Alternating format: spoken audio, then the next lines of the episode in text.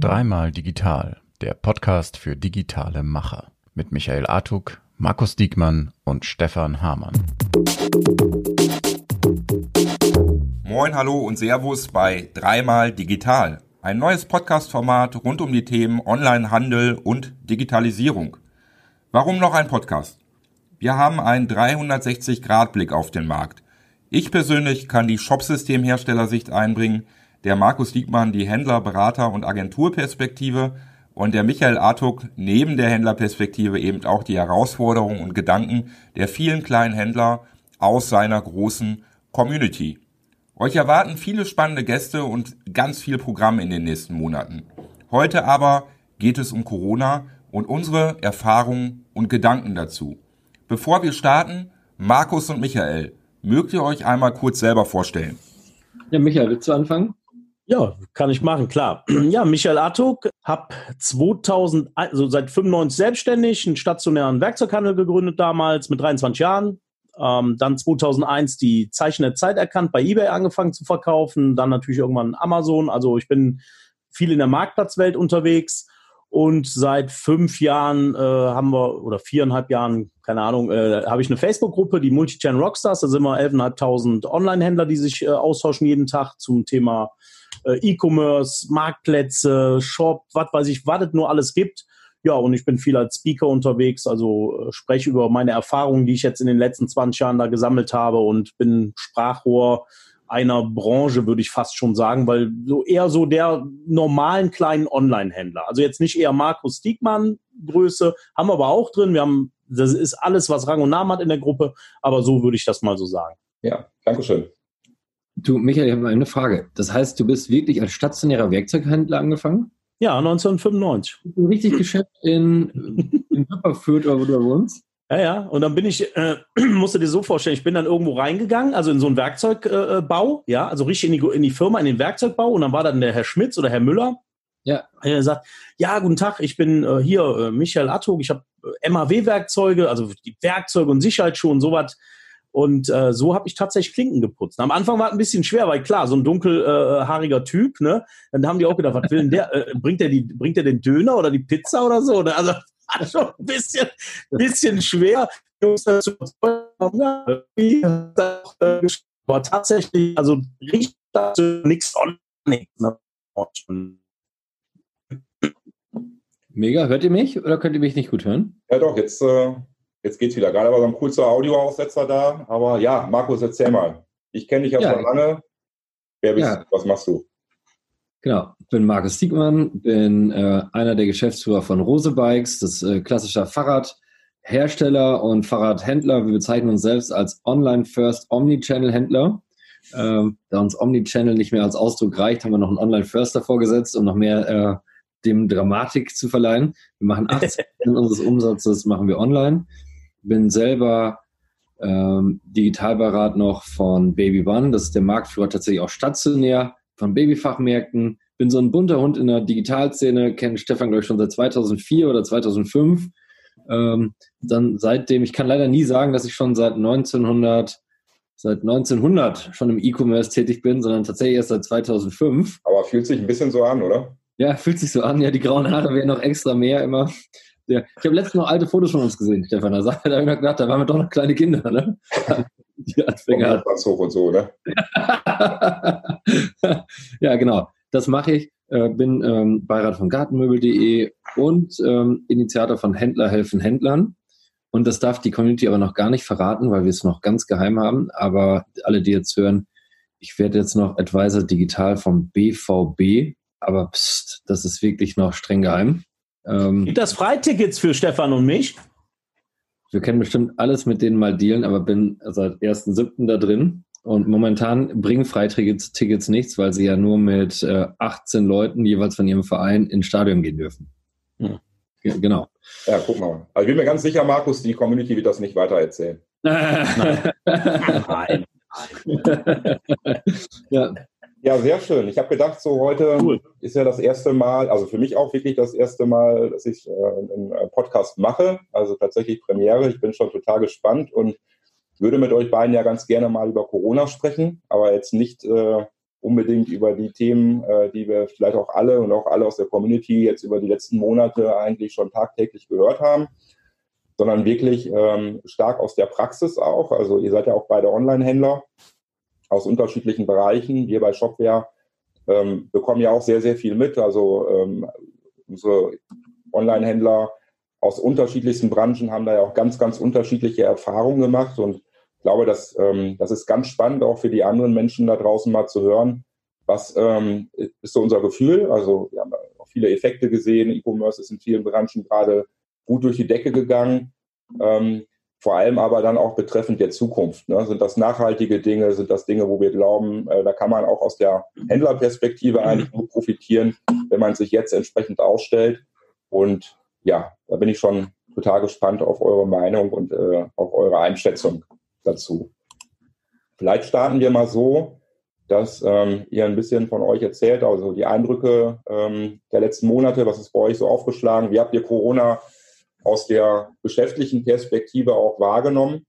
Ich weiß nicht, Markus, wollen wir da vielleicht einfach mal mit dir starten? Ja, gerne. Ja, äh, wir muss man wissen, wir haben letztes Jahr ein wirklich, unser Team ein wirklich, die haben, Michael, ich darf das von dir klauen, wir haben wirklich gerockt und hatten 20 Prozent Wachstum zum Vorjahr letztes Jahr erzeugt und das war wirklich sensationell. Und dieses Jahr im Januar, das lief schon und im November, also unser, unser Geschäftsjahr fängt immer November an. November, Dezember war mega stark, Januar war mega stark und ich dachte, krass, das wird unser Rekordjahr ever. Ähm, dann kriegten wir die Nachricht aus China und da war noch gar kein Corona, noch gar kein Thema hier. Äh, ihr kriegt keine Ware mehr das war erstmal der Hammer Nummer eins. Und dann dachte ich nur, scheiße, alle Ware steht in China fest, die Firmen produzi produzieren nicht mehr. Wir haben mit zig Kunden, die Bikes kaufen wollen, die Bekleidung, Teile, Zubehör kaufen wollen, online und offline, und wir haben einfach nichts mehr. Und ich dachte, scheiße. Ich kann mich noch gut erinnern, äh, saß beim Freund Uwe beim Grillen, als ich diese Nachricht kriegte und sagte, scheiße Uwe, das wird das beschissenste Jahr, was wir jemals hatten. Und so bin ich vom Rekordjahr zum beschissensten Jahr gefühlt quasi erst runtergerutscht. Äh, dann ging es zum Glück noch, wir kriegten noch, äh, wir hatten zwar dann tatsächlich im Februar ein bisschen Geld verloren, aber dann kam tatsächlich noch Ware zum Glück. Und dann kam 19.3. die Schließung der Läden in Deutschland. Und das war der Moment, und das möchte ich einmal klar sagen, weil Menschen sterben, von der war das kein Glücksfall. Aber ich kann mich noch sehr gut erinnern, nimm mal das mal raus, dass Menschen sterben und nur aufs Geschäft sind. Und ähm, ich hatte zu unseren Leuten gesagt, das ist krass. Wir haben eine einmalige Chance allen negativen Dingen beiseite geschoben, aber wir haben eine ein, äh, einmalige Chance. Der gesamte Fachhandel darf nicht verkaufen. Und wir sind ein Online-First-Unternehmen. bitte Leute, wenn, wenn wir es jetzt geil machen, dann machen wir, schreiben wir Geschichte. Aber wir müssen jetzt Gas geben, Gas geben. Wir müssen schneller sein, als wir jemals zuvor waren. Im Online-Media, in Innovation, die wir dann gemacht haben und Co. Und, und das trotz dessen, dass Leute im Homeoffice sitzen und alles. Wir müssen jetzt gemeinsam wirklich so eng zusammenrücken und müssen, wie, wenn wir jetzt Fußball sagen, als wäre es die Meisterschaft und das letzte Spiel und wir müssen richtig Gas geben. Und das haben wir getan. Und dann war April plus 50 Prozent Umsatz zum Vorjahr. Und wir hätten 100 Prozent machen können, hätten wir Ware gehabt. Dann kam Mai plus 50 Prozent zum Vorjahr. Und wir hätten 120 Prozent tatsächlich gemacht von Anfragen her, hätten wir Ware gehabt. Es ist wirklich sowas von verrückt gewesen. Äh, Customer Care und Logistik fanden das nicht so spaßig. also während quasi die Online-Media-Leute sich wirklich mega gefreut haben und gefeiert haben, haben die gekotzt im Strahl, weil wir so viel Nachfragen, natürlich, die wir gar nicht bearbeiten konnten. Also das tut uns auch leid, liebe Kunden. Wir versprechen, dass wir da wieder besser werden. Aber wir sind da wirklich überrannt worden. Wir haben nachher sogar Online-Media abgestellt, tatsächlich, das muss man sich mal vorstellen. Wir haben gesagt, wir müssen aus den Preissuchmaschinen rausgehen, sofort bei Idealo und überall, wir, weil wir können, wir können nicht zu 100 Prozent verkaufen. Also für mehr als 50 geht einfach faktisch nicht. Wir sind am Ende. Also, äh, ich, äh, ist mir erste Mal in meinem Leben passiert, dass wir wirklich Marketingmaßnahmen und vertriebliche Maßnahmen einstellen mussten, weil wir sonst überrannt werden. Das war wirklich verrückt und wir wissen das mit voller Demut zu nehmen, weil es einfach eine, das liegt nicht nur an unserem Talent und an den guten Leuten, das liegt daran, weil natürlich unser Wettbewerb nicht verkaufen durfte. Das darf man nicht vergessen. Stopp, ich muss, ich muss ganz kurz widersprechen, Markus. Das, weißt du, was der Unterschied ist? Du hast ja recht, aber einen Punkt muss, den muss ich jetzt gerade aufgreifen du bist halt ein Typ und deswegen schätze ich dich und tausche mich auch gern mit dir aus. Ich glaube, dass du wirklich in dem Moment auch erkannt hast mit deinem Team, jetzt, das ist auch eine Riesenchance. Wie gesagt, lassen wir jetzt mal das andere außen vor, wie schlimm das war für alle. Aber du, ja, das, was du am Anfang gesagt hast, das war ja genau das. es gibt Leute, die sich, die anfangen, oh je, oh Gott, was machen wir jetzt? Und Markus und Team setzt hin und sagt, boah, das ist eine Riesenchance und jetzt machen wir. Das darfst du nicht so, äh, so abtun. Das musste ich jetzt gerade mal sagen. Ganz, ganz also das ist, äh, das macht's aus. Oder, Stefan? Ja, absolut. Also ich glaube, dieses Mindset-Thema, dann so eine Krise auch als Chance zu begreifen, ne, auch relativ schnell im Prinzip ja. sich da anzupassen. Also hat ja viel mit Agilität, mit Flexibilität zu tun. Das ist sicherlich ein Thema, äh, ja, das man gar nicht hoch genug einschätzen kann. Ne? Genau, sorry, aber da musste ich, musste ich loswerden.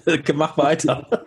ich meine, das ähm, ist auch wirklich verrückt, weil die Mitarbeiter von der Fläche, zum Beispiel unser Laden in Bocholt, 3900 Quadratmeter, da arbeiten 75 Leute, die sind alle in die Logistik mit reingegangen. Also ich will mal nur sagen, äh, da hat auch keiner gesagt, ich bin jetzt Verkäufer, ich, ich gehe nicht in die Logistik, weil ich das ist nicht mein Fachgebiet, sondern sind alle mit reingegangen und das war natürlich ganz geil. Jetzt muss man natürlich sagen, ich bin natürlich bei Händler helfen Händlern vielen Händlern begegnet, die noch nicht online first waren oder auch nicht so eine Möglichkeit haben und für die war das krass, 19.3. zu hören, äh, die Läden schließen. Das war wirklich dramatisch. Ähm, darum ähm, habe ich viele Gespräche mit denen geführt. Was kann man jetzt tun? Wie kann man über Social hochfahren? Wie kann man, wenn man einen Online-Shop schon hat, den besser nutzen? Rauskam, dass die meisten auch deren Teams gar nicht so agil hochfahren konnten, dass sie die Technologie, sie hatten keinen Shopware 6 oder irgendwas, äh, womit sie wirklich auf Angriff gehen konnten. Ähm, und äh, das, da muss ich jetzt sagen, das war vielleicht auch der Weckruf für, für alle im Handel. Seit, ganz ehrlich, seit zweit, ich bin seit 2005 in dieser Branche und seit 2009 rede ich dem mit dem Mund fusselig auf zig Kongressen, digitalisiert euch, gebt Vollgas, macht E-Commerce. Ja. Und alle haben gesagt, ja, der hat recht, machen wir nächstes Jahr, vielleicht übernächstes Jahr. Ja, wir werden irgendwann starten, er hat recht, vielleicht in drei Jahren. Glaubst du denn, dass das jetzt wirklich nachhaltig ist? Also ich hatte so ein bisschen das Gefühl, dass natürlich, also alle waren aufgescheucht und viel es wurden viele äh, Projekte an den Start gebracht, auch relativ schnell, was ja erstmal sehr positiv ist. Ich hatte aber auch das Gefühl, als dann der Lockdown zurück, zurückgenommen wurde, äh, dass sich dann parallel eigentlich die Ambitionen auch jeweils wieder zurückgenommen, äh, dass sie wieder zurückgenommen wurden. Ähm, deswegen bin ich noch ein bisschen, ja, also ein bisschen äh, unsicher, wie nachhaltig wirklich auch dieser Digitalisierungseffekt, diese Penetration, diese Steigerung wie nachhaltig das in den Köpfen wirklich verankert ist. Ne? ist ja, und das, genau mein Eindruck auch, und das muss ich auch wirklich sowohl von den Händlern sowie auch vom Staat. Ich kann mich erinnern, dass äh, während des Lockdowns kriegte ich ständig von den Ministerien Anrufe. Markus, was können wir zusammen machen mit Händler helfen Händler? Wie können wir unterstützen? Wir wollen jetzt richtig Gas geben. Wir wollen jetzt, nimm Digitalisierungsbudgets vom Staat, äh, nimm sie, wie du sie brauchst. Also jetzt nicht so übertrieben gesagt, ähm, weil die schmeißen natürlich kein Geld aus dem Fenster raus, aber wir wollen richtig Gas geben. Wenn du uns, Leu wenn du uns Händler bringst, wir helfen denen allen. Jetzt ruft gerade keiner an. Erst jetzt muss ich sie wieder anrufen wie früher. Äh, der Handel, genau dasselbe. Man, man merkte die hohe Interaktionsrate. Wir geben jetzt Vollgas. Alles wurde versprechen. Wir haben es jetzt erkannt. Markus, du, äh, ihr E-Commerce hattet immer recht. Wir sind jetzt ganz demütig und dann hatten die Läden wieder aufgemacht. Aber wir dürfen jetzt eins nicht vergessen. Und das, ich habe, ich hab, ähm, wir machen aktuell alleine in der Textilbranche stationär minus 25 Prozent Umsatz. In der Textilbranche stationär minus 25 Prozent. Das heißt, der Lockdown ist zwar vorbei, aber die Tendenz, ich habe immer noch keinen Bock mit Maske einkaufen zu gehen, ich kaufe online, die ist weiterhin da. Das nächste ist, ähm, dass, dass wir auch in, bis Ende des Jahres, bis diese Maskenpflicht aufgehoben wird oder solange Corona auch noch existiert, weil Corona nicht vorbei ist, wird dieser, wird dieser Online-Trend weiter zunehmen. Gleichzeitig gewöhnen sich jetzt immer mehr Kunden, weil jetzt plötzlich auch mein Vater auf den Geschmack kommt, der sonst so ein klassisch stationär und sagt, das ist ja viel einfacher. Ich kann einfach schnell online bestellen, das kommt so schön nach Hause, brauche ja. ja nie wieder in die Stadt gehen, außer einmal im Jahr vielleicht noch. Ich hatte sowieso nie Bock, in die Stadt zu gehen. Da habe ich noch eine gute äh, Anekdote, die dazu passt. Und zwar meine Schwiegermutter, auch äh, über 60, hat in der Corona-Zeit das erste Mal Maschendrahtzaun im Internet bestellt. Also 200, 200 Kilo Maschendrahtzaun, der Postbote ist komplett ausgerastet. 200 Kilo? Ja, ja. 200 Kilo, hast du gesagt? Ja, 200 Kilo, also schon eine ganze Menge Maschendrahtzaun auf jeden Fall. Und äh, fand der Postbote nicht so witzig. Ähm, aber das ist ja eigentlich ein ganz gutes Beispiel dafür, dass sich ja auch das Verbraucherverhalten ändert. Ne? Also A, glaube ich, werden Altersgruppen angesprochen, die vorher jetzt nicht wahnsinnig E-Commerce-affin gewesen sind. Und ja. die bestellen Dinge, für die, ja, für die sich normalerweise halt ins Auto gesetzt hätten, ne, ähm, übers Internet. Aber, ja. aber da braucht man ja gar nicht so weit gucken. Also da brauche ich ja nur mich selber beobachten. Ne? Also wenn ich mich jetzt als Beispiel nehme, äh, ey, ich habe null Bock im Moment einkaufen zu gehen. Null. Das ist auf, also das ist für mich die größte Qual, wirklich die größte Qual. Einen Einkaufswagen nehmen, eine Maske anziehen und dann guckst du dir auch die Preise an. Nehmen wir mal ein Beispiel. Ich habe jetzt die Tage bei, äh, äh bei Amazon äh, ein WD-40 Spray bestellt. Ne? Ja, das kostet 5,60 Euro, frei Haus. Das kostet im Baumarkt genauso viel. Ich muss hinfahren, ich muss hinlaufen, ich muss mich anstellen, ich muss tun und machen. Äh, da habe ich einfach keinen Bock drauf. Also ich bestelle so so extrem viel mittlerweile online, weil ich auch selber gesagt habe, ich will das auch alles nicht. Und aus Nachhaltigkeitsgründen, ich weiß nicht, ob wir jetzt, ja, können wir eigentlich auch mal kurz drüber sprechen, finde ich eigentlich gar nicht so verkehrt. Vielleicht macht das ja auch Sinn. Jetzt können wir natürlich sagen, so ein, so ein Paket äh, äh ist natürlich auch nicht gerade nachhaltig, ne? was und wie. Nur im Großen und Ganzen, fahr dahin, ich mache und tue verrückte Zeit und da könnte äh, das Einzige, was da für mich auf der Strecke bleibt, und das merke ich einfach total, das ist einfach dieser soziale Kontakt. Also ich treffe ja dann auch keinen mehr aus der Stadt. Hey, was geht, was machst du, bla bla. Das ist halt weg. Ne? Ich sehe hier meine, meine Mitarbeiter äh, irgendwie jeden Tag und das war dann auch. Also das ist nicht äh, very cool. Ne? Ja. ja, das ist ein, auf jeden Fall ein Effekt, der, äh, der, ja, der den Leuten auch zu schaffen macht. Ne? Also es ist ja auch bei, äh, bei den Mitarbeitern merke ich es halt ganz deutlich. Also dadurch, dass halt alle im Prinzip äh, oder fast alle von zu Hause aus arbeiten, äh, fehlt ja so ein bisschen auch der ganze soziale Austausch, ne? das, was man normalerweise vielleicht an der Kaffeemaschine hat und das gleiche hast du ja auch gesamtgesellschaftlich. Also das, was du da beschreibst, so ein bisschen soziale Distanz, dadurch, dass äh, es eigentlich wenige Möglichkeiten gibt, überhaupt mit anderen Menschen in Kontakt zu kommen gerade. Das ist sicherlich auch ein und großes Thema. Wie ist das denn eigentlich, Stefan? Am Anfang war es doch bestimmt cool und irgendwie okay, aber jetzt so langsam ist es nicht so, dass, also ich merke es halt total, dass ich dünnhäutig werde, dass ich irgendwie grantig bin bei Themen, wo, äh, wo mir fehlt es einfach und äh, am Anfang war es ja noch okay, aber jetzt so deine Leute, sagen die was? Sind die jetzt, Mensch, wir wollen wieder zurück oder sagen die jetzt, oh prima, super, hast du da, gibt es da ein Feedback? Weil hast ja mal ein paar Mitarbeiter, ne? Ja. Das ist ähm, tatsächlich, ich sag mal, sehr, sehr verteilt, würde ich sagen. Also es gibt Kollegen, ähm, die auch ab und zu wieder hier sind. Also wir haben ja hier, ich sag mal, genug Platz und Möglichkeiten, dass hier 40, 50 Leute arbeiten können, ohne, ohne dass sie sich über den Weg laufen im Prinzip. Ähm, und andere Leute sind, äh, ja, sind da völlig fein, also kommen gut klar, äh, arbeiten äh, jetzt im Prinzip ja seit dreieinhalb, vier Monaten von zu Hause aus.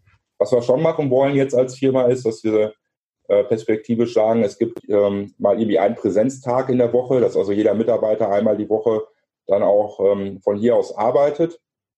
Einfach damit der Kontakt zur Basis nicht verloren geht und äh, man eben, ich sag mal, einen gewissen sozialen Austausch dann auch wieder ähm, mit Leben füllt. Ne?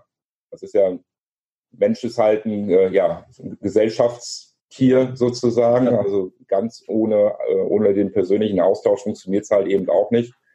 Ähm, aber da werden wir auch sehr vorsichtig weiter vorgehen und, äh, und schauen, wie entwickelt sich auch das drumherum weiter. Ne? Ja. Man muss halt. Markus, Markus, ich muss gerade an unseren Talk denken. Wir haben ja schon mal gesprochen. Weißt du noch, da haben wir genau darüber gesprochen, wie es so für so Firmen sind. Wir haben, glaube ich, jetzt nicht Shopware gesagt, aber das wäre ja ein Paradebeispiel, wie, wie sich das eigentlich verändern wird. Also, wenn jetzt demnächst noch mal ein Anbau geplant wird, Shopware wächst und wächst, ne? ist ja nun nicht unbekannt. Ja. Äh, wirst du einen Anbau machen oder wirst du sagen, na ja, es gibt andere Mittel ne? oder Lösungen, ne? vielleicht zwei Tage. Da haben wir drüber gesprochen, weiß das noch, das war so spannend. Ja. Äh, ja. äh, wie sich sowas in Zukunft äh, darstellt, das, das finde ich auch noch mega spannend, weil brauchst du das? Musst du das? Monatliche Kosten, Finanzierungen, Energiekosten. Hast du da eine Meinung zu, Stefan? Aber auch nur, weil wir gerade, also wie gesagt, letztens darüber äh, ausführlich diskutiert hatten, wir beide. Ja, ja, das ist ja ein total spannendes Thema, äh, zumal wir ja gerade angebaut haben. Also der Shopware Tower ist ja noch gar nicht so Genau. Alt. Ja. Und äh, ich bin da wirklich völlig zwiegespalten. Auf der einen Seite äh, denke ich, also den Platz, den wir jetzt haben, den können wir auch immer gebrauchen, weil wir wachsen ja perspektivisch ähm, auch stark weiter. Ähm, auch wenn das nicht zwangsläufig bedeutet, dass wir jetzt hier, keine Ahnung, 300, 400, 500 voll ausgestattete Arbeitsplätze in Shopping vor Ort brauchen. Das, ne, aus, da bin ich ein bisschen von runter. Ich glaube schon, dass viel, viel mehr Remote einfach geht in Zukunft und auch gehen muss. Ähm, aber dann eben, ich sag mal, äh, Flächen zu schaffen für Workshops, für Brainstormings, ähm, äh, für crossfunktionale Teams und solche Dinge. Ich glaube, dafür ähm, können wir den Platz gut gebrauchen. Aber wenn du mich jetzt fragen würdest, äh, wann baut er den Tower Nummer zwei, dann würde ich sagen, ganz ehrlich, äh, da bin ich mir nicht sicher, ob wir den wirklich brauchen in Zukunft. Also, mega spannend. Das ist, ja. das finde ich so mega spannend, das Thema. Äh, ja. das, das verändert einfach alles, ne? Ja, ja, absolut. Der, cool. Ähm, es gibt auch neue Chancen, nicht nur mit dem, wir kommen jetzt ja gerade, ob man bauen muss. Es gibt der Haushaltsführende, egal ob das der Mann oder die Frau ist, die also quasi sich um die Familie zu Hause stärker kümmert als der andere Part, bekommt plötzlich völlig neue Möglichkeiten, flexibler in den Job wieder einzustarten. Denn heute könnte dann vielleicht diese Person nur zwei Stunden arbeiten oder drei Stunden oder vier Stunden am Tag, äh, weil sie zu der Firma hinfahren muss, ihren Job da machen muss, wieder zurückfahren muss, egal nochmal, ob es der Mann oder die Frau ist. Damit könnte sie, könnte sie oder er dann von zu Hause aus arbeiten, könnte dann abends äh, vielleicht noch mehr machen. Also wir kriegen die Chance, gute Fachkräfte zu binden. Das der nächste Fall ist. Es wird auch interessant, weil viele sind vielleicht früher nach Düsseldorf gezogen, weil sie nur da den Job ihrer Träume bekommen könnten. Ab jetzt, auch für kleine Städte wie, ich komme ja aus Coesfeld, wie Coesfeld, kannst du auch da wohnen bleiben und kannst trotzdem vielleicht für eine Firma in München arbeiten. Das ist also interessant, was sich daraus alles für Potenziale und Möglichkeiten schließen. Vielleicht noch mal eine Frage, Markus, ähm, auch so in deine Richtung. Ähm, was glaubst du denn? Wir haben gerade auch darüber gesprochen. Äh, E-Commerce, Onlinehandel, Textil hat gerade arge Probleme sozusagen, ähm, weil einfach der Verbraucher nicht mitspielt, weil der einfach sagt, wenn ich nicht unbedingt muss, dann will ich eigentlich auch nicht in, in stationären Laden rein. Was ist denn aus deiner Perspektive eine, ähm, eine was wäre denn eine gute, valide Strategie jetzt aus der Händlerperspektive, um dem entgegenzuwirken? Ja, da möchte ich, ich hatte gestern Abend noch ein, äh, to, äh, ein Abendessen mit tollen Leuten, die auch im Handel sind und ich hatte gestern noch ein Rechenbeispiel gezeigt. Und wenn man jetzt sagt, das Verbraucherverhalten, das ändert sich noch rapider, dauerhaft, dass noch mehr Kunden schneller online kaufen, natürlich kaufen auch weiterhin offline, aber nochmal 10% kaufen dauerhaft mehr online, vielleicht 15%, egal in welcher Branche du bist. Du, man muss wissen, wenn man stationär 10% Umsatz verliert, stationär, dann ist ein Laden pleite. Man, die Faustformel ist immer 5% kannst du auffangen, weil du irgendwie noch mit dem Vermieter verhandeln kannst oder du, du hast irgendein Potenzial noch, äh, Stromkosten minimal ein bisschen runterbringen, nicht so einen großen Effekt. Du kriegst vielleicht noch einen Mitarbeiter auf der Fläche noch reduziert, aber 10% packst du nicht. Also dann bist du einfach platt. Wenn also nur 10% mehr nach online rübergeht, dann steht die nächste Pleitewelle äh, bevor. Wenn man da jetzt sagt, man hat noch, und nehmen wir jetzt mal, wir hatten gestern tatsächlich über Shopware 6 gesprochen, weil die damit starten wollen, dann ähm, stell dir mal vor, die sagten, wir schieben das nochmal bis Ende des Jahres, weil wir noch keine Chance haben. Da habe ich den vorgerechnet. Ende des Jahres Ausschreibung, Dienstleister, dann bist du Mitte nächsten Jahres fängst du irgendwann an, weil du verhandelst und Co. Ja. Ein Jahr Bauzeit. Da muss man sich mal vor, da sind wir zwei Jahre weiter und wir reden gerade darüber, dass nächstes Jahr schon 10% fehlen. Also das heißt, ich würde als erstes mal hingehen und sagen, die Priorität, egal ob ich schon einen Online-Shop habe oder nicht, auch den neuer zu machen, besser zu machen oder komplett aufzusetzen, je nachdem, wo ich stehe, mehr Gas darauf zu geben und das mit Prio A anzugehen. Das ist schon mal die erste Entscheidung, die ich treffen würde. Das zweite ist, dass sich E-Commerce wandelt. Und daran glaube ich fest, ein Online-Shop wird mehr zum Such- und Vergleichskaufsobjekt. Ähm, das heißt, wenn ich heute mal gucke, früher sind die Leute alle zu Rose auf den Online-Shop gegangen, um sich dort zu inspirieren. Heute kommt die Inspiration immer stärker über Instagram. Da sehen sie ein geiles Fahrrad von uns, da sehen sie irgendwas und sagen, wow, das finde ich super, das will ich haben. Dann gehen sie in den Online-Shop und die UX, die muss einfach passen. Da, sind, da werden, werden wir auch immer besser, sind wir auch noch nicht perfekt, aber wir geben Gas. Das heißt, er. Äh, Markus, Erfahrungswerte, also in Sachen Customer Journey, wie viel äh, beispielsweise äh, oder wie viel Prozent eurer Kunden über Kanäle wie Instagram dann auch auf euch äh, aufmerksam werden? Ja, wir sind mom momentan ähm, bei 25 bis 30 Prozent.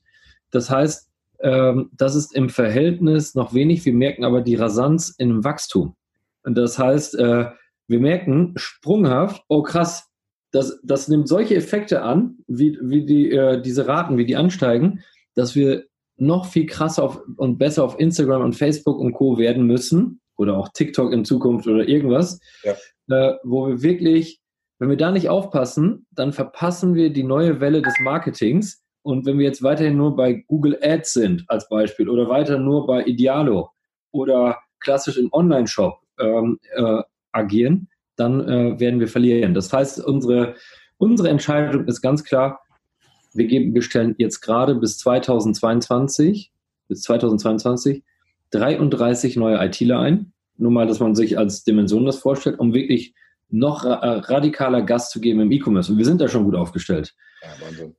Zweite, was wir machen, ist, äh, wir verändern unseren Fokus und geben auf Instagram, Facebook und Co. Äh, viel, viel mehr Gas, sind auch in Projekten jetzt direkt dran mit Facebook selber, die uns da wirklich toll unterstützen, ähm, um wirklich äh, die Inspiration dort wirklich zu ermöglichen. Und jetzt ist Rose vielleicht in der Situation, in einer guten Situation, dass sie das auch stärker, dass man auch solche Entscheidungen fällen kann. Wenn ich jetzt aber kleiner Händler wäre, und das finde ich so, äh, finde ich so Snox oder Just Wibbelhaus vom Lauftreff äh, äh, Frankfurt, unglaublich coole Typen, die es auch schaffen, als One-Man-Show quasi. Die haben natürlich auch Teams, kleine Teams, das sind beides kleinere Händler, die sehr erfolgreich und solide Geschäfte machen, auch in der Corona-Krise die über Social immer bekannter werden und plötzlich damit Kunden in ihre Läden oder wie Snooks ähm, in ihren Online-Shop bekommen. Und das finde ich interessant. Dass, also da muss man kein Rose für sein oder noch viel größer About You oder irgendwer, sondern das kann man auch mit so e ähm, Instagram und Co. und das in den Online-Shop zu kriegen, das kann man echt mit einfachen Posts hinbekommen. Da kann man auch mit dem Handy und der Kamera da viel hinbekommen und dann ja. einfach mal Test, Learn, Build Bigger machen. Ja, und eine riesen Chance, ne? gerade so, ich sag mal, für D2C-Brands halt ähm, über die Kanäle entsprechend an Kunden zu kommen. Ja. Ohne gigantische, äh, ja, weiß ich nicht, Google AdWords Budgets oder sowas äh, dann allokieren zu müssen. Glaubt ihr denn, ähm, vielleicht mal auch in, in beide Richtungen, glaubt ihr denn, dass ähm, dieses, äh, ich sag mal, D2C-Thema ähm, alleine aufgrund der Lieferstrukturen, die wir heute haben, also ist ja alles sehr weltweit organisiert, vieles wird in China produziert. Wir haben jetzt ja in der Corona-Krise gesehen, dass das, hast du ja selber auch erzählt, dass das ja durchaus dann auch Probleme und Schwierigkeiten mit sich bringt. Und gerade so im D2C-Bereich, ich meine, da gibt es auch welche logischerweise, die selber produzieren und nachhaltig vor Ort und so weiter, aber viele ja auch, die Dropshipping-Ansätze fahren oder Produkte verkaufen, die erstmal aus China per Container nach hier kommen müssen. Glaubt ihr, dass diese Modelle eine Zukunft haben? Seht ihr das kritisch oder wie steht ihr dazu? Also, wenn ich mal äh, anfange, Markus, ja, D2C, ähm, ich glaube, das, das, das lässt sich überhaupt gar nicht mehr vermeiden. Also äh, herstellerseitig, äh, gerade große Brands, ne, die werden irgendwann selber verkaufen. Das, äh, das sehe ich, also das ist für mich so klar wie Kloßbrühe. Ne? Äh, das wird, ob das jetzt bei mir im Werkzeug oder egal wo ist, macht ja auch manchmal absolut Sinn. Äh, ich meine, äh, nehmen wir mal äh, das Beispiel damals mit Aldi und Tante Emma. Oh, äh, geht doch nicht und bla bla. Hör mal, da redet heute keine Sau mehr drüber. Das wird kommen. Die großen Brands werden, werden irgendwann selber äh, äh, verkaufen und eben diese D2C abräumen. Weil, nochmal, es macht ja auch teilweise Sinn. Also wenn du jetzt, ähm, keine Ahnung, hast jetzt irgendwie deine Laufschuhe von irgendeinem, keine Ahnung, Riesenunternehmen, Nike, Adidas, weiß der Kuckuck, ne? Ja, zack, du siehst die, du willst die kaufen und dann wieder weiterleiten an welchen Händler, wo, was, wie. Äh, da können die selber machen. Die können ihren eigenen Content bespielen, die Hersteller, die Brands. Die haben ja auch das Geld und die Macht und die, die Möglichkeiten dazu. Ne? Willst du, ich nehme jetzt mal nur mein Werkzeugsortiment. Äh, Willst du einem kleinen Händler wie uns, ja, oder den anderen Werkzeughändlern, da sind nun mal echt wenige gut aufgestellt, da muss man einfach so sagen. Willst du denen das in die Hand geben und sagen, hey, pass mal auf, wir haben hier den neuen äh, Pickard Latthammer, so und so, mach mal, mach da mal was mit, ne? Renn mal raus und hau mal einen Nagel irgendwo rein. Das, das kannst du knicken. Ne? Die Community selber, die Dachdecker, die Pickard geil finden, die werden bei dem auf dem Kanal gucken und dann ist dieser Kauffreiz ausgelöst und dann wollen die kaufen. Die wollen nicht nochmal rechts, links, tralala. Deswegen, für mich ganz klar, kommt und wird kommen und wird für uns Händlern echtes Problem. Ich rede von den großen Brands. Nur davon. Und wenn da du hast du schlechte Karten. Nachdenkst, also ich meine, da, da, findet ja auch sehr, sehr viel im, äh, ja, im Small Business Bereich statt. Ne? D2C wird ja auch immer mehr ähm, ja, von kleinen Brands genutzt, die sozusagen erstmal in den Markenaufbau ja investieren oder den Markenaufbau stattfinden lassen. Ähm, und da finde ich, tatsächlich, da würde mich halt auch deine, deine Meinung nochmal interessieren. Ich meine, so als, als großer Brand, ja, auf jeden Fall. Ne? Es macht ja auch strategisch Sinn, den, äh, den Kunden näher an den Brand ranzuholen im Prinzip und äh, auch den Kundenzugang ein Stück weit äh, ja, mit, zu, äh, mit zu gestalten.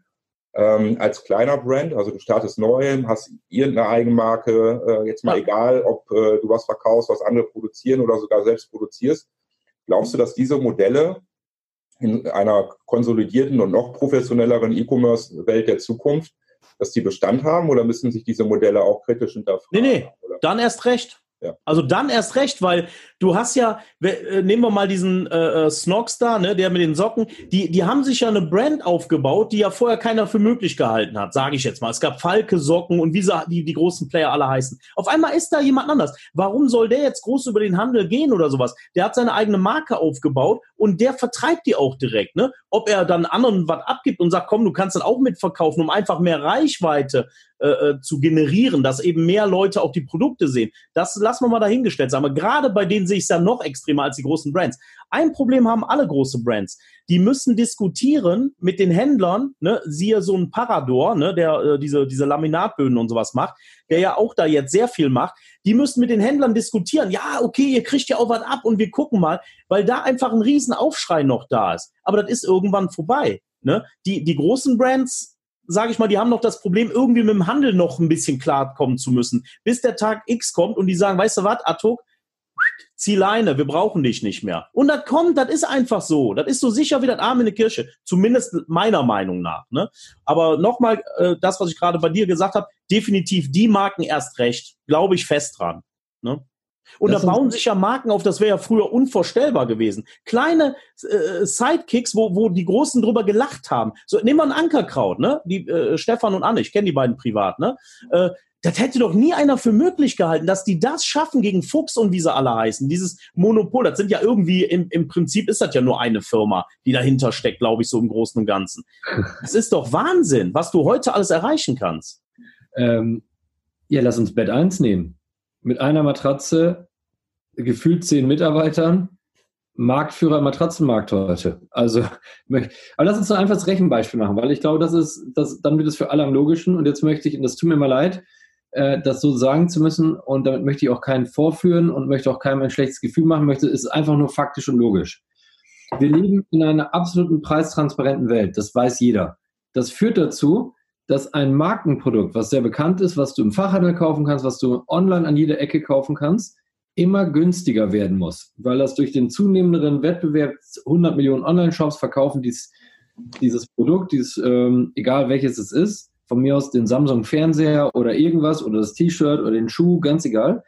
Das bedeutet, wenn das, dass man im Durchschnitt zwischen 1,5 und 3 Prozent Rohertrag pro Jahr verliert durch diesen zunehmenden Wettbewerb, durch Preissuchmaschinen und Co.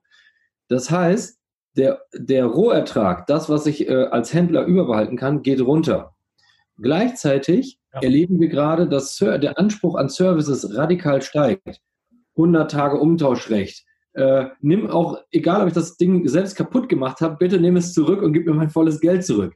Ich möchte auf Rechnung zahlen, was Geld kostet. Ich möchte äh, in 36 Raten zahlen, was Geld kostet. Ich möchte schnelle Lieferung, was immer teurer wird. Ich möchte den krassesten Customer Service haben, äh, was immer mehr Geld kostet. Das heißt, Rohertrag sinkt, Anspruch an Services steigt. Das Dadurch heißt, auch die Kosten.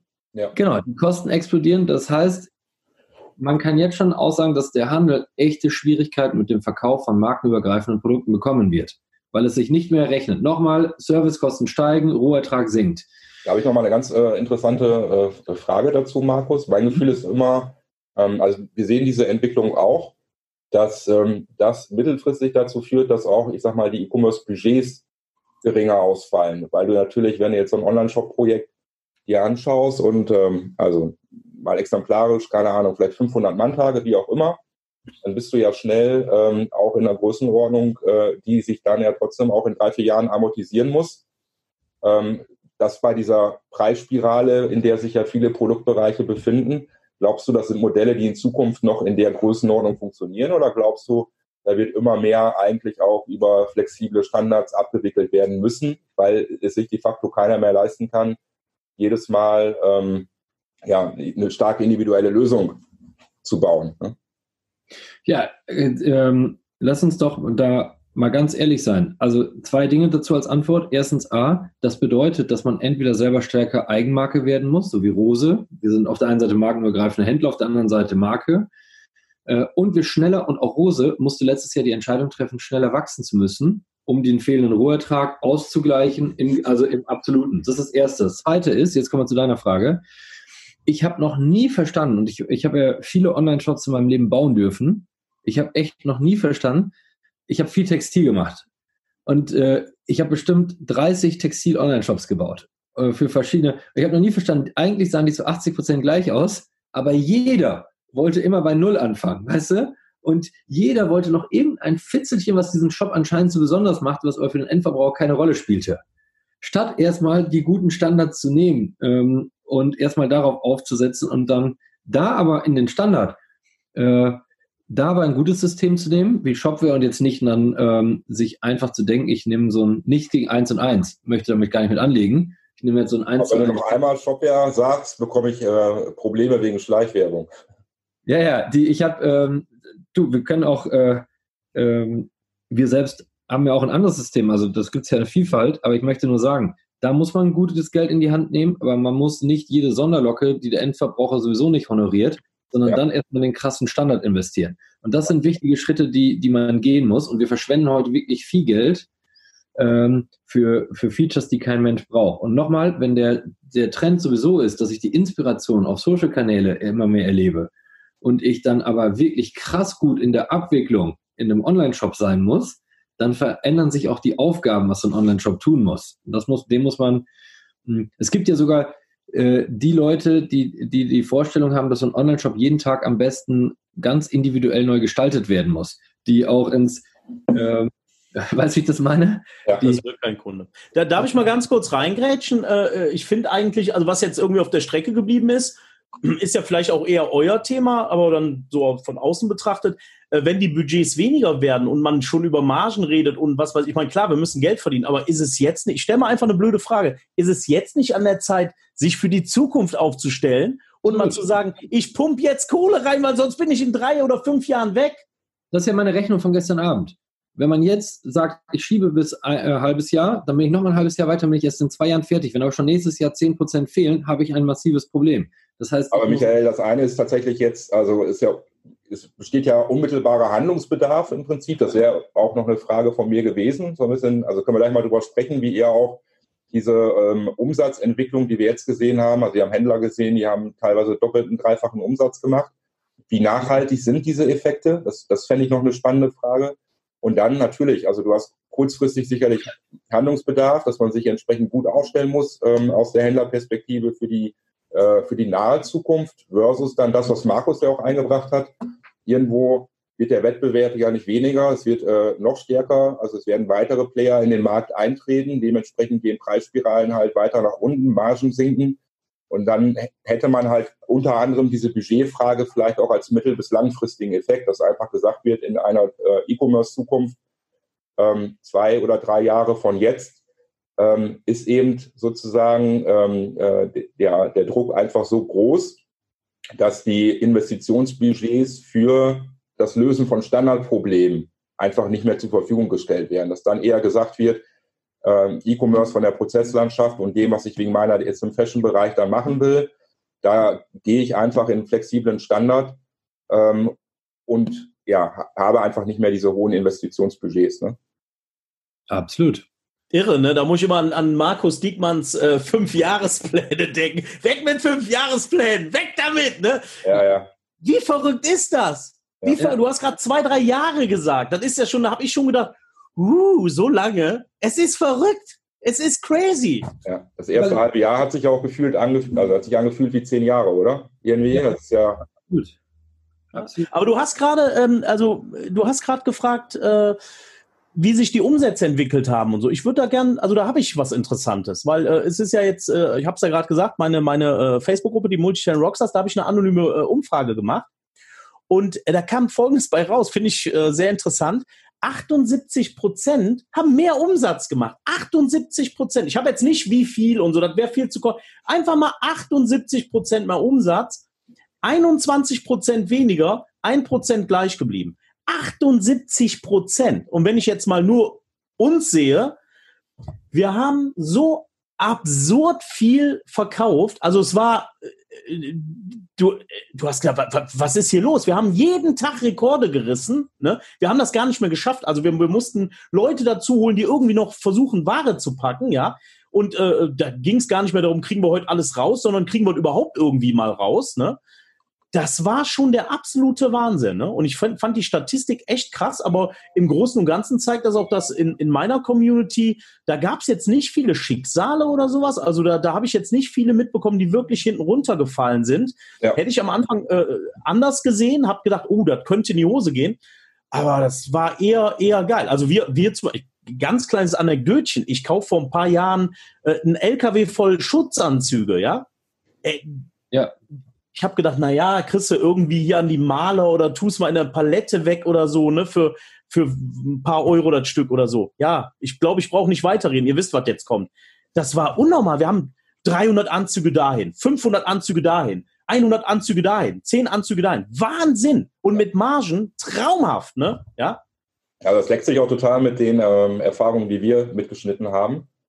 Ähm, also wie war es denn genau? Wie war es denn in deiner Shopware-Community? Da, wie wie, also wie war es denn für da? Ist ja auch mal äh, eine große Community, ne? Ja, ja, absolut. Also ähnliches, äh, also wir haben da ähnliches beobachtet. Ähm, wie gesagt, Online-Händler, die zwei bis dreimal so viel Umsatz gemacht haben im Vergleich zur äh, Vor-Corona-Zeit.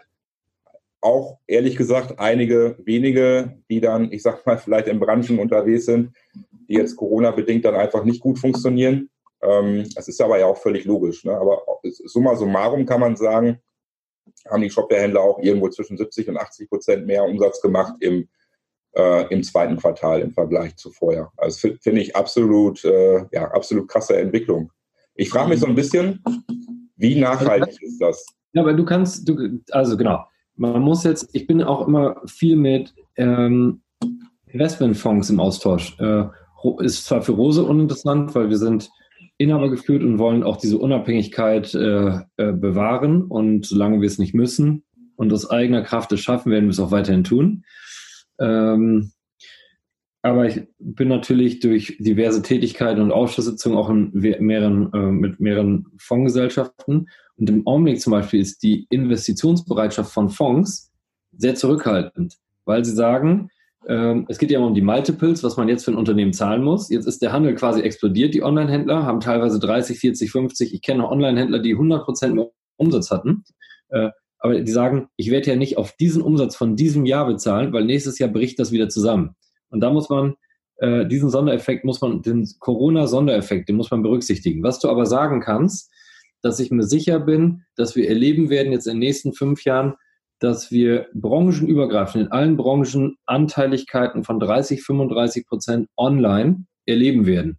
Das heißt, das wird nochmal 10 Prozent zunehmen und den Effekt 15 Prozent zunehmen, äh, was sich verschiebt Richtung online. Äh, und das ist schon massiv. Also das heißt, wir haben vielleicht jetzt nicht diesen Peak im nächsten Jahr, wie wir in diesem Jahr hatten. Äh, das wird äh, einbrechen, aber gleichzeitig werden wir in den nächsten fünf Jahren deutlich äh, Verschiebung von Offline nach Online noch schneller zunehmend als in der Vergangenheit erleben. Das sind diese zwei Effekte. Durch ähm, Corona. Ja. Durch Corona beschleunigt. Durch das es wäre sowieso passiert, aber durch Corona beschleunigt, meinst du, ne? Absolut. Der, ähm, es hat auch nicht, sind nicht nur die Onliner schuld, dass quasi das sich so verschiebt, weil in vielen Städten, guck mal, Stefan wohnt in Schöpping, da ist der Hund begraben. Ich wohne in Coesfeld, das ist eine tolle Stadt, da ist auch der Hund begraben. Äh, das würde jetzt meine Frau als Bürgermeisterkandidatin anders sehen. Die würde jetzt vehement widersprechen. Äh, ähm, aber das heißt, wenn viele Mittelstädte haben doch gar keine Chance mehr, interessante Angebote stationär zu schaffen. Das heißt, die Kunden in Shopping können auch nur online kaufen. Also wo sollen sie sonst kaufen? Also wenn sie was brauchen. Ja, du hast ja genau, du hast ja äh, vielleicht in äh, Shopping ist ein gutes Beispiel mit äh, 8000 Einwohnern und 10 Einzelhändlern vielleicht. Ja. Ähm, da bist du ja als Verbraucher auch gezwungen. Also da hast du ja gar keine andere Option im Prinzip. Ne? Genau. Und nochmal so in der Zusammenfassung, also du meinst, ähm, was wir jetzt gesehen haben, klar, großer AO-Effekt, große Peaks, wird ja. sich irgendwo wieder harmonisieren, auf irgendeinem Level sozusagen einspielen. Ja. Ähm, aber das kann man ja festhalten auf einem deutlich höheren Level, wie wir das normalerweise gesehen hätten, oder? Absolut, absolut. Und äh, das dann zunimmt. Also von daher ist das die gute Chance. Immer, man muss ja immer antizyklisch agieren. Ähm, ich habe meine Erfolgsformel war immer agier antizyklisch. Bist du in der Krise, gib Vollgas. Äh, bist du, siehst du, dass jetzt gerade dieser Peak da war und dann nächstes Jahr, dann nimm das Geld, was du daraus verdient hast, bau dein Team auf, gib jetzt noch mehr Gas. Auch wenn das nächste Jahr runtergeht, sieh zu, dass du dann auf der Gewinnerseite bleibst. Also ähm, das sind so, wenn du jetzt darauf dich ausruhst, dass das nächstes Jahr das Geld sowieso kommt, wie in diesem Jahr, weil du dieses Jahr so krasse Umsatzwechsel hast, dann wirst du ein Problem haben. Nimm das und investier jetzt und gib Vollgas. Das ist wirklich meine dringende Warnung. Und möchte man das nochmal kurz dann als, von mir aus, möchte gar nicht mehr so lange dann dazu was sagen, nur ich möchte mal in der Corona-Krise, lieber stationärer Handel, was ihr da verpennt habt, ist wirklich dramatisch. Ihr hattet sechs Wochen Zeit, vier Wochen Zeit, Ladenschließung, aber es war klar, die Läden werden wieder aufmachen. Es ist, wusste man nur nicht wann. Kaum einer äh, hat sein, seine Marketingstrategie über, sich überlegt für die Wiederöffnung. Kaum einer hat an seinen Ladenkonzept gearbeitet. Kaum einer, sondern alle sind im Panikmodus verfallen und dann überraschend, jetzt machen die Läden wieder auf, was machen wir jetzt? Das heißt, äh, nutzt genau dieses, macht diese Fehler nicht mehr, sondern jetzt Vollgas geben. Denn das wird sich noch online stärker verschieben. Bitte, bitte, bitte Vollgas geben und jetzt. Das ist die einzige Taktik, die hilft. Oder, wenn ihr es nicht wollt, tut mir einen Gefallen und sterbt einfach. Weil dann nimmt ihr auch wenigstens keine Umsätze weg. Also, das ist dazwischen. Worte. Aber ja, ich meine, letztlich hast du ja vollkommen recht. Ne? Das ist jetzt ja. so ein bisschen der Scheideweg. Man muss jetzt, entweder gibt man Gas und äh, gestaltet halt die, die Handelszukunft weiter mit oder halt eben nicht. Ich glaube, auch so ein Zwischending gibt es da nicht mehr. Da sind wir doch bei dem Punkt, da sind wir doch bei dem Punkt vom Anfang. Du entweder ja. erkennst du die Chance und sagst einfach, okay, es ist jetzt so, wie es ist. Und ich meine, die haben ja dann auf einmal nichts mehr zu tun gehabt, ja. Und, und äh, also nicht ganz, aber du kannst doch dann mal überlegen, was machst du vielleicht? Was, was machst du bei Facebook was? Oder irgendwie fang doch mal irgendwie an, ne? Und ja. äh, da sind wir genau bei dem Punkt. Und da kommt dann einfach nichts. Aber lass mich auch noch einen, einen Satz dazu sagen. Äh, ich glaube, oder für mich ist es Fakt, dass diese, diese Sache einfach die ganze Welt verändert hat. In jederlei Hinsicht. Also wir, wir sehen jetzt nur mal alleine deine, deine Einschätzung zu weiteren Anbaumaßnahmen, also in diese äh, Richtung. Wie geht man mit Mitarbeitern um, äh, Markus?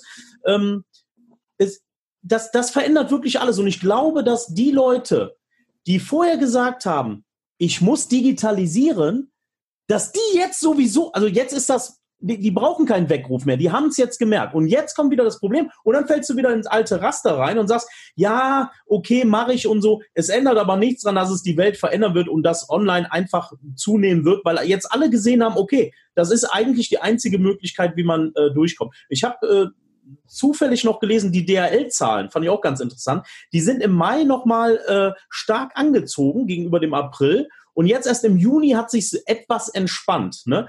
Das heißt, die arbeiten auch auf einem höheren Level. Da siehst du ja schon, dass mehr Pakete unterwegs sind. Ich habe es gerade erzählt, deine Schwiegermutter, dein Schwiegervater, äh, wie ich selber mein WD40 da kaufe, ob das Sinn und äh, äh Sinn macht, für 5,60 Euro ein Paket zu bestellen. Von Nachhaltigkeitsgründen. Ne? Guckt euch meine Seite an, äh, retourensohn.de. Dann wisst ihr Bescheid. Aber nichtsdestotrotz, das, das, das wird alles verändern und es wird nach oben gehen. Das ist für mich unumstößlich diese Tatsache. Ja, darum Gas geben äh, und vor allen Dingen, wer sagt jetzt, der kann so leicht reden, der hat auch seine, sein cooles Team, tolle Leute, weiß auch, wie es geht. Vernetzt euch doch, weil wir wissen auch nicht, wie es geht, aber wir haben immer die Kraft, wenn man jetzt sagt, ich weiß nicht, wie es geht, was ich machen soll, äh, lasst uns doch vernetzen. Es gibt äh, äh Michael Artung mit seiner Gruppe hat eine, eine geile Community. Stefan, ihr habt eine geile Community. Äh, wir haben mit Händler helfen Händlern eine coole Community. Wo, wenn man nicht weiß, wie es selber geht, fragt doch einfach einen anderen Händler. Aber vielleicht ist auch die Zeit vorbei, einzeln zu handeln, sondern jetzt muss man, und das hat Corona auch gezeigt, denn was ich in der Corona, was ich im Corona-Effekt geil fand, dass alle Leute plötzlich miteinander geredet haben, die sonst so verschlossen in ihrer Firma saßen und vor sich so hingearbeitet haben und auf einmal, hey Markus, wie macht ihr das? Wie habt ihr jetzt mal Insta-Live-Verkauf gemacht? Wie habt ihr das eigentlich gemacht? Wie funktioniert das? Ähm, äh, ja, und dann, oh, das ist ja gar nicht so schwer. Und ich habe welche gefragt, wie hast du das eigentlich gemacht? Krass, ich habe was bei euch gesehen, kannst du mir das mal erklären? Und lasst uns damit weitermachen. Dann haben wir auch alle eine Chance, uns schneller zu entwickeln. Und ich glaube, das ist ja auch noch ein Corona-Effekt. Absolut. Jetzt haben wir ja viel geredet, wir beide, aber ich würde den Stefan gern auch noch was fragen, wenn es geht. Ja. ja? Äh, was nimmst du eigentlich so äh, Positives aus dieser Corona-Entwicklung mit? Und äh, welchen Einfluss hat vielleicht diese ganze Sache äh, auf eure strategische Ausrichtung in den nächsten Jahren? Das ist ja äh, glaube ich, auch mal ganz spannend, ne? Weil die Shopware-Leute wollen ja auch mal hören, was du vielleicht denkst. Also, ich glaube. Ja, absolut. absolut. Also, ähm, ich bin da ganz ehrlich, Corona hat bei uns also ganz, ganz viel, verändert, auch vom Mindset, muss ich sagen. Also hättest du mich, äh, weiß ich nicht, vor einem halben Jahr gefragt, äh, kannst du dir vorstellen, dass mal deine ganzen Mitarbeiter remote arbeiten, hätte ich dir den Vogel gezeigt. Das wäre für mich überhaupt nicht in Frage gekommen. Und ähm, das ist mal ein Beispiel aus der Arbeitswelt. Also ich glaube, das hat einen ganz, ganz nachhaltigen Effekt auch darauf, wie wir weiter skalieren. Das heißt, wir werden auch mit Sicherheit mehr darüber nachdenken, ähm, gründet man nochmal irgendwo eine Niederlassung, äh, wo müssen wir auch Mitarbeiter rekrutieren. Es wird nicht mehr erforderlich sein, dass jeder äh, vom Headquarter im äh, aus arbeitet, sondern da werden wir deutlich flexibler werden. Und was äh, Markus vorhin beschrieben hat, dieses ähm, Thema ja, Opportunitäten sehen. Also gerade in der Krise zu überlegen, ähm, wie können wir als Unternehmen auch langfristig davon profitieren, wie müssen wir uns ähm, neu aufstellen. Wir haben jetzt ja kürzlich die Cloud-Lösung von Shopware veröffentlicht, mit der wir auch nochmal ein ganz anderes äh, Zielpublikum von Händlern ansprechen können. Auch Händler, die jetzt vielleicht aus der Corona-Krise heraus schnell und unkompliziert und äh, einfach einen Online-Shop einfach haben wollen, ne? für die dieser klassische Modus einfach viel zu kompliziert ist. Das sind so Themen, die wir äh, ganz, ganz stark auch weiter vorantreiben wollen jetzt in den nächsten Monaten. Ne? Und äh, ich glaube, so wir sind ja am Ende auch ein Ökosystem-Teilnehmer als Shopware, also ähnlich, ich sag mal, wie, wie Online-Händler sind wir ja auch komplett eigentlich an dem Erfolg unserer Händler gekoppelt. Das heißt, wenn es da erfolgreich weiter nach vorne läuft, wird mehr investiert und es werden mehr Shopsysteme dann auch mal gewechselt und so. Und das merken wir dann natürlich auch. Und dafür müssen wir uns als Firma entsprechend auch gut ausstellen jetzt in den nächsten Monaten, ähm, um da auch, ich sag mal, die Nachfrage, äh, ja, um da der Nachfrage auch gerecht werden zu können. Absolut. Schön. Ja. Sehr, sehr cool. Markus, ich habe noch eine Frage äh, ja. an dich tatsächlich. Händler helfen Händlern, haben wir ja ein paar Mal schon was davon gehört. Ich würde auch mal in der, ja, in der Beschreibung zum Video würde ich mal unsere unterschiedlichen Communities auch verlinken, dass halt interessierte Zuhörer da auch eine Anlaufstelle haben. Was ist denn ähm, dein Gefühl ähm, bei Händler helfen Händlern? Ist da die Aktivität nach wie vor hoch oder merkst du da auch, dass, ich sag mal, die, die vorher in der Krise ähm, sehr aktiv gewesen sind, dass sich das gerade wieder ein bisschen zurücknimmt? Ja, es, ähm, man muss sagen, jetzt ist mal eine dreiwöchige Ermüdungsphase eingetreten, weil vorher die Interaktionsrate so hoch war. Äh, bei mir selbst aber auch, weil wenn du, ich habe 50 Prozent meiner Zeit in dieses Pro Bono-Projekt äh, gesteckt für sieben Wochen und musste dann auch mal selber mal ein bisschen wieder ruhiger werden und jetzt einmal den, um den Alltag sich kümmern. Ab nächste Woche geht's wieder mit Vollgas hoch und dann glaube ich, steigt die Interaktionsrate. Aber das, äh, das hat man schon gemerkt, dass sechs, sieben Wochen sich so intensiv mit so einem Thema zu beschäftigen, äh, hat alles so ein bisschen strapaziert. Da musste jeder jetzt einmal wieder in die Ladenöffnung rein und da zurück in seinen Alltag. Äh, genau, wir werden ab nächste Woche da wieder hochfahren. Und das ist auch wichtig, das sind die nächsten Schritte. Äh, und wir müssen, aber es wird schwerer sein, dieselbe Interaktionsrate zu erreichen wie vorher, weil, das haben wir jetzt schon oft genug gesagt, viele jetzt denken, jetzt haben wir ja gar kein Problem mehr. Das ist. du darfst aber nie vergessen, äh, also das, das fällt jetzt vielleicht ein bisschen hinten runter. Ich bin ja auch Admin in der Gruppe und mit, äh, mit Initiator, hab, krieg das ja auch immer mit. Aber es ist ja auch am Anfang war es halt auch wichtig für die Leute, mal einen Anlaufpunkt zu haben. Überhaupt mal irgendwo oder sind noch andere man ist nicht so alleine. Das ist ein, mehr, das ist ein Wert, den kann man halt nicht bemessen. Und das ist halt der große Vorteil von Communities.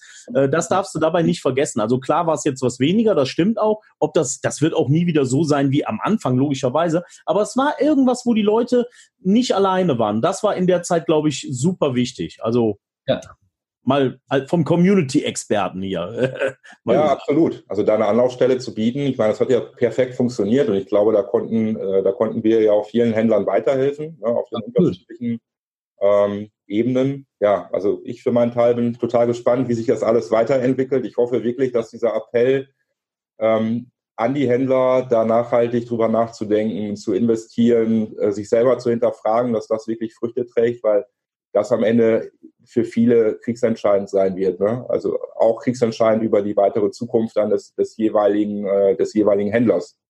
Absolut, absolut. Ja. Der, ähm, ich, darum, ich kann auch nur, ich kann nicht müde werden, diesen Appell zu sagen. Bitte hört nicht auf, Gas zu geben. Das Problem ist nicht weg. Das ist, äh, Das ist nicht ja. gelöst und nur Corona ist weg und denkt dran, spätestens in drei, vier Jahren wird das sein, wie die Online-Verschiebung jetzt war, wird dann Normalität sein. Also das heißt, und ihr habt jetzt vielleicht noch zwei, drei Jahre Zeit, euch darauf vorzubereiten. Aber tut es bitte. Berühmte letzte Worte, Markus. Michael, hast du auch noch berühmte letzte Worte an die? Immer, immer, immer. Das gibt's nicht, dass ich nicht äh, äh ein berühmtes Wort habe. Aber äh, es ist eigentlich etwas, was ich mittlerweile, es geht auch in die Richtung und es ist etwas, was ich mittlerweile fast in jeden meiner Vorträge einbaue. Macher kommt von Machen. Ja. Es ist, es ist so unglaublich, wie, wie, wie, wie, wir hatten es doch zwei, dreimal gerade, ne? Äh, ja, da kommt nichts und dann überlegen die und dann geht, mach doch einfach, lauf, Junge, gib Gas, wenn du wirklich was erreichen willst. Wenn du, was immer dein Antrieb ist, Porsche fahren, äh, Häuser kaufen, weil, keine Ahnung, aber, aber ja. Macher kommt vom Machen und wenn du wirklich machen willst, dann mach. Und das ist das, was ich wirklich nach wie vor jeden Tag mache und da habe ich einfach Bock drauf. Und deswegen habe ich auch Bock, mit so Leuten wie euch äh, äh was zu machen, weil das inspiriert mich einfach. Ne? Ich, kann, ich kann das nicht, äh, manchmal ist es halt zu viel, weil immer das Negative und, äh, und oh, ich weiß nicht und so und so. Ich, ich weiß, es ist alles nicht einfach. Ja, ich habe Glück gehabt. Ich habe 2001 angefangen, habe mich dumm und dämlich verdient, als noch keiner da war. Ich habe die Anzüge für einen Upload eingekauft. Ich habe hab immer Glück gehabt. Ich habe viel Glück gehabt. Alles gut. Aber letztendlich äh, wenn du deinen Arsch nicht bewegst, das sind meine letzten Worte und einfach wahr. Da könnt ihr mir erzählen, das, das letzte musst du nochmal wiederholen. Da warst du audiospurmäßig. Äh, oh, zu laut geschrien, war? Äh, ja, ja, ihr müsst euren Arsch, ihr, ihr, müsst euren Arsch bewegen. Ohne geht's nicht. Und das ist einfach, das ist, man sagt ja immer, ich sage immer so gern, ja, das ist meine Meinung, das muss nicht die Wahrheit sein. Aber meiner, meiner Meinung nach ist das wirklich mal die Wahrheit. Ja, ja. Sehr gut. Alles klar, ihr zwei. Ja, ich hoffe, liebe Shopware-Community, ihr konntet was mitnehmen für euch. Es hat euch gefallen. Wir werden jetzt gleich im Anschluss nochmal so ein bisschen philosophieren, äh, wie wir dieses Format fortführen und was wir für Themenideen haben für die Zukunft. Ja. Und ja, wir hören, wir sehen demnächst. Bis bald. Ja. Ciao. Ja, danke fürs Zuhören.